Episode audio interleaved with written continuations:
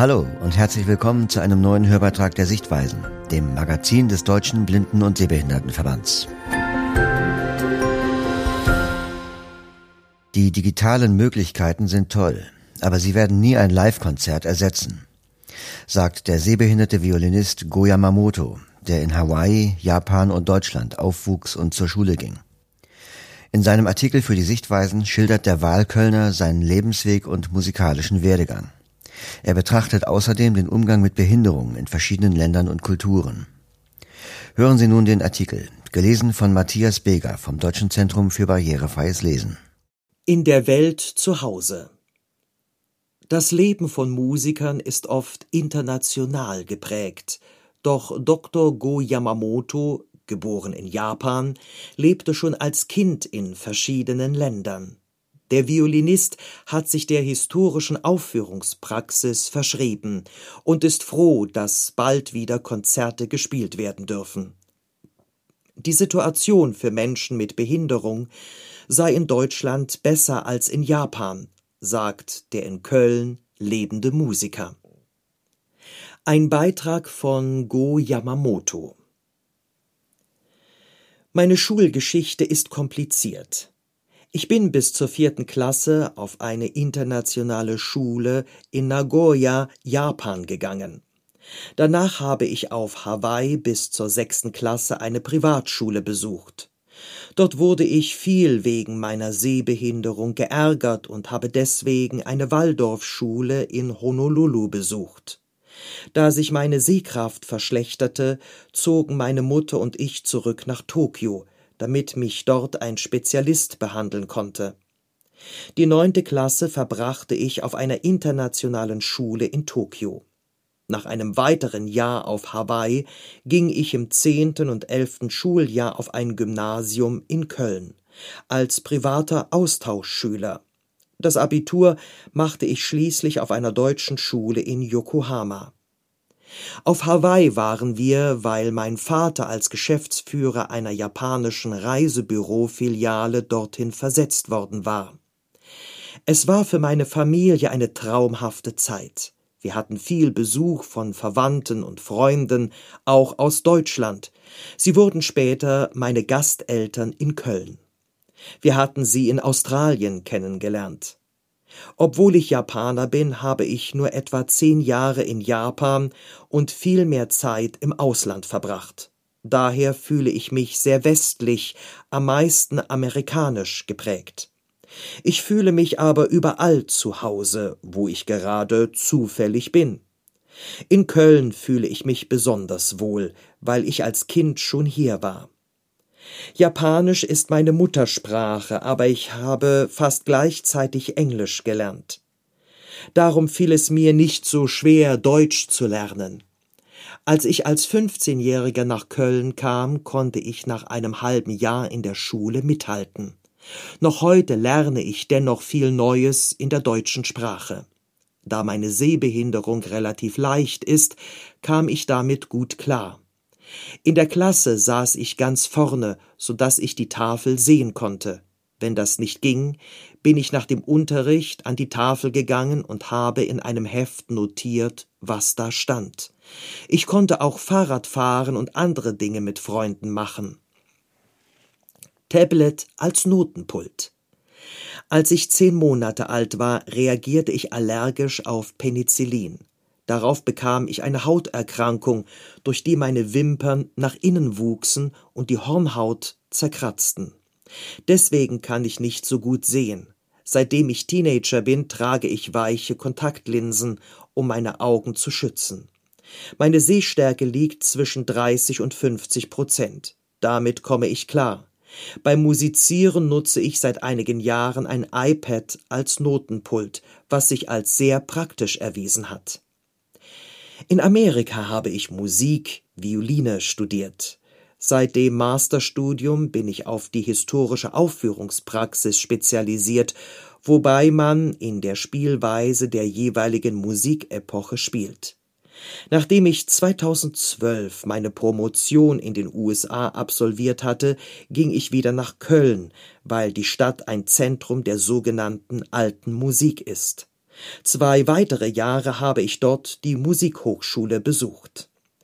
Die historische Spielweise hat interessante philosophische Folgen, wie die Tatsache, dass man heute Musik überhaupt nicht hören kann wie damals. Die Leute lebten einfach anders. Wenn man ganz historisch getreu spielen wollte, dürften Frauen und nicht weiße Menschen wie ich nicht spielen. Und wir müssten bei Kerzenlicht von handgeschriebenen Noten spielen. Bach-Kantaten dürften nicht in Konzertsälen aufgeführt werden.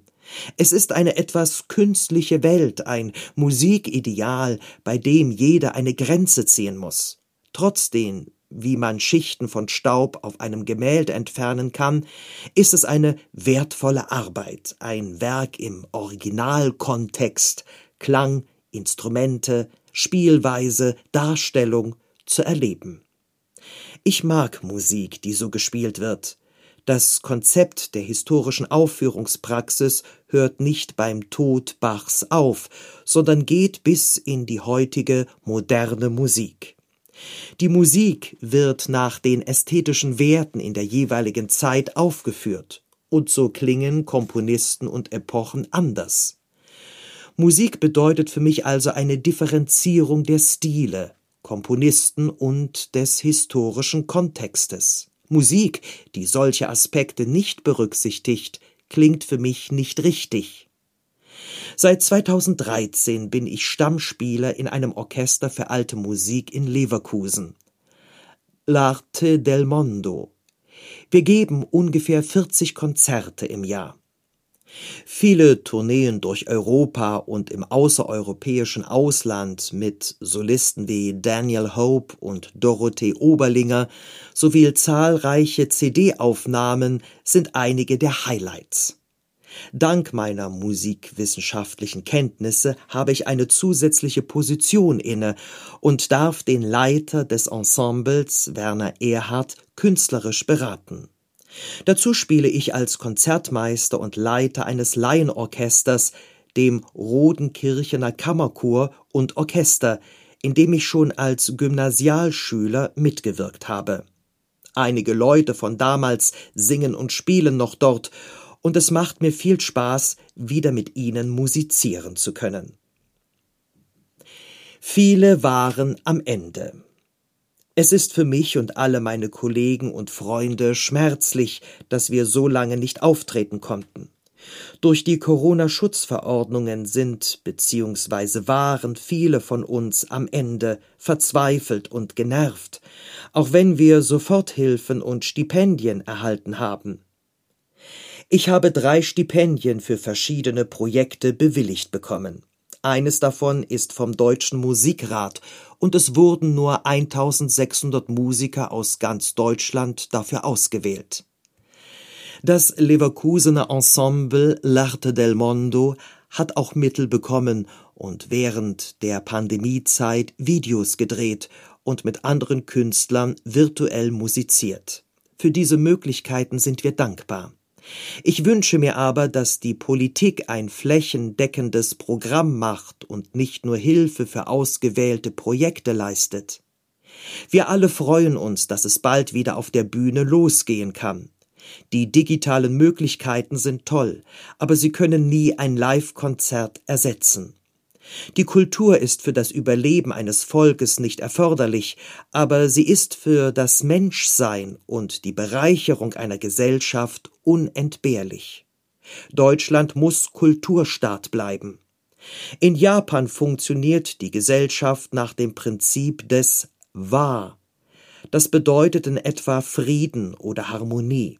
Alles, was nicht diesem Prinzip entspricht, also als nicht normal betrachtet wird, wird stigmatisiert. Dazu gehören auch Personen mit Behinderungen. Früher war es schlimmer, langsam wird es besser. Trotzdem ist es immer noch sehr schwierig, dass Menschen mit Behinderung in die japanische Gesellschaft integriert werden. Auch freiberuflich zu arbeiten gilt in Japan als nicht normal. Normal wäre es beispielsweise einem Bürojob in einer angesehenen Firma nachzugehen. Selbst meine Eltern, die durch ihr kosmopolitisches Leben relativ offen sind, brauchten eine Weile, bis sie verstanden hatten, was beruflich bedeutet und dass es auch ein anständiger Beruf ist. In den USA werden Menschen mit Behinderung weitgehend gleichberechtigt behandelt, zumindest auf dem Papier. In der Praxis gibt es natürlich Diskriminierung. In der Sprache wird zum Beispiel handicapped und ähnliches gesagt statt politisch korrekt differently abled. Deutschland steht irgendwie, auch bei anderen sozialen Dingen, in der Mitte. Es gibt engagierte soziale Institutionen und Gesetze, die Menschen mit Behinderung schützen. Aber in Köln zum Beispiel sehe ich einen Mangel an barrierefreien Verkehrsmitteln und Ampeln. Auch die Pfeiler auf dem Bürgersteig könnten besser gekennzeichnet werden. Besonders nachts sind sie schwierig zu sehen, wenn darauf keine Reflexionsstreifen sind. Meine Sehstärke im Dunkeln hat abgenommen und ich muss nachts vorsichtiger sein. Das Leben in Deutschland finde ich alles in allem sehr angenehm. Go Yamamoto, 42, lebt in Köln. Ein Foto zum Text mit der Bildunterschrift Go Yamamoto hält seine Geige in beiden Händen und lächelt. Er hat kurzes schwarzes Haar und trägt Anzug und Krawatte zu einem dunklen Hemd.